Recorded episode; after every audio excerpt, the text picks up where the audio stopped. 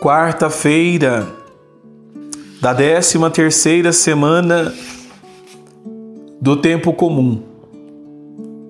A liturgia da palavra de hoje nos apresenta o capítulo 8 do Evangelho de Mateus, versículo de 28 a 34. Ouçamos. Quando Jesus chegou à outra margem, a região dos Gadarenos, saíram ao encontro dele dentre os túmulos dois possessos que eram tão violentos que ninguém podia passar por aquele caminho. Eles gritaram: Que queres de nós, filho de Deus? Vieste aqui para nos atormentar antes do tempo? Ora, a certa distância deles, uma grande manada de porcos estava pastando. Os demônios suplicavam-lhe: Se nos expulsas, manda-nos para a manada de porcos. Ele disse: Ide.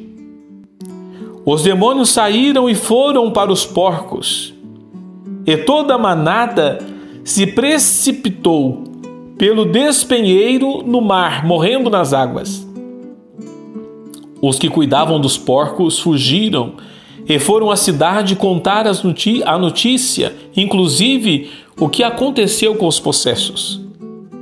A cidade inteira saiu ao encontro de Jesus. E logo que o viram, pediram-lhe que fosse embora para longe deles, do território deles. Palavra da salvação. Glória a vós, Senhor. Meus estimados irmãos e irmãs, a palavra de hoje diz-nos que Jesus chegou a outra margem, na região dos Gadarenos. Os que moravam em Gadara eram pessoas que não conheciam a Deus. Lá era particularmente visível a presença da ação do inimigo Aconteceram naquela região, por causa da presença de Jesus, duas situações. A primeira foi a reação da força maligna do demônio que estava alojado naqueles dois homens. A segunda reação é a reação do dono dos porcos. Em relação às forças malignas, elas questionaram Jesus duplamente.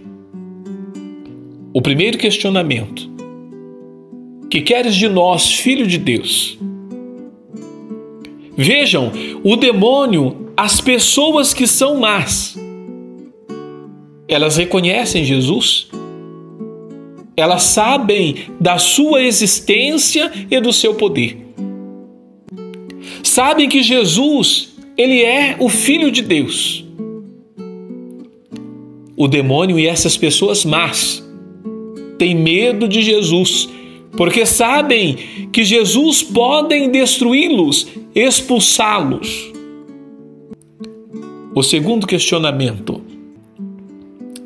Viestes aqui para nos atormentar antes do tempo?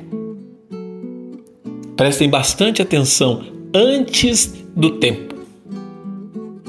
Ora, meus estimados irmãos e irmãs, a vitória definitiva sobre o mal acontecerá no fim do mundo, como no fim de nossa existência, a qual é a antecipação pessoal do fim. Mas com a vinda de Jesus, o tempo já chegou. Acaba o reino de Satanás, o reino das pessoas más, e inicia então o reino de Deus. Para os demônios, o tempo acabou antes do fim do tempo. Já a fé em Jesus nos dá a vitória sobre eles.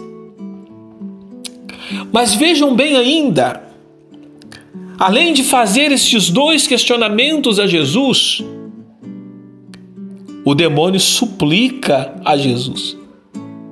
Não parece estranho? O demônio que é inimigo de Jesus fazer uma súplica a Jesus. Qual que foi esta súplica? Se vai nos expulsar, se vai nos mandar embora, então permite-nos entrar nos porcos. O demônio é um vencido que suplica ao vencedor. O poder das trevas diante da luz é nulo. Mas, meus caros irmãos e irmãs, eu ainda preciso chamar a atenção de vocês para a reação dos donos dos porcos. A palavra diz que eles foram à cidade e eles contaram tudo o que tinha acontecido ali. O que tinha acontecido com, com o demônio. As pessoas que estavam na cidade, elas foram ao encontro de Jesus. Numa primeira lida, o nosso coração enche de alegria. Olha, eles foram, eles foram anunciar Jesus. As pessoas vieram ao encontro de Jesus. Mas as pessoas não vieram ao encontro de Jesus para assumir um compromisso com Ele.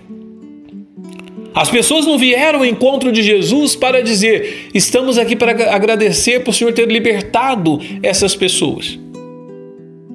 Essas pessoas foram para dizer para Jesus: vamos embora da cidade.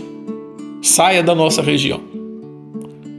Você está atrapalhando os nossos negócios porque o demônio entrou nos porcos, os porcos foram para a água e certamente esses porcos morreram.